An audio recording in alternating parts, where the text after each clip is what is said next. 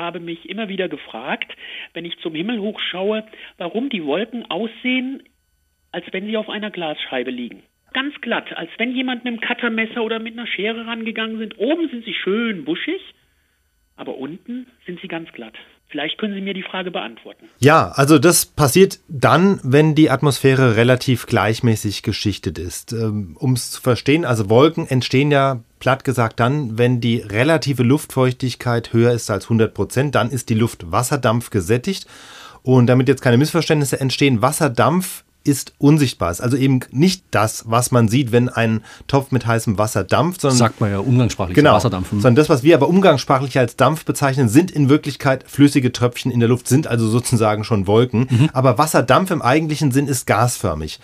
Wenn jetzt Wasser irgendwo verdunstet, dann kann die Luft eine bestimmte Menge Wasser in Gasform aufnehmen und wenn diese bestimmte Menge überschritten ist, dann fängt das Wasser an zu kondensieren. Also dann sagt man 100% Luftfeuchtigkeit sind überschritten. 100% ist genau sozusagen diese Grenze zwischen einem Zustand, in dem die Luft den Wasserdampf nur in Gasform enthält und dem Zustand, in dem sich dann Tröpfchen und damit eben Nebel oder Wolken bilden. So, jetzt kommt der nächste Faktor ins Spiel, das ist die Temperatur.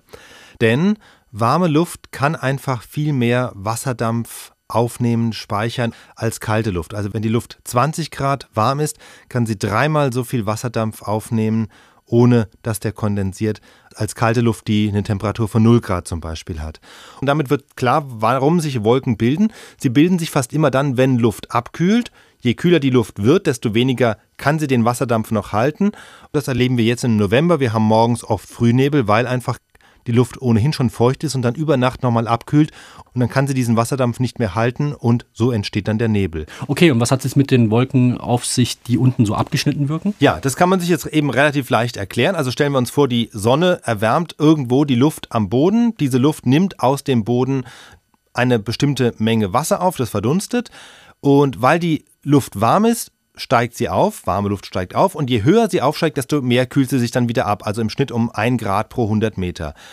Das heißt, wenn sie 2000 Meter Höhe erreicht, ist sie um 20 Grad abgekühlt. Und je nachdem, wie viel Wasserdampf sie enthält, erreicht sie dann irgendwo auf diesem Weg nach oben den Punkt, wo das Wasser anfängt zu kondensieren, wo sich dann eben Wolken bilden, wo sich Tröpfchen bilden.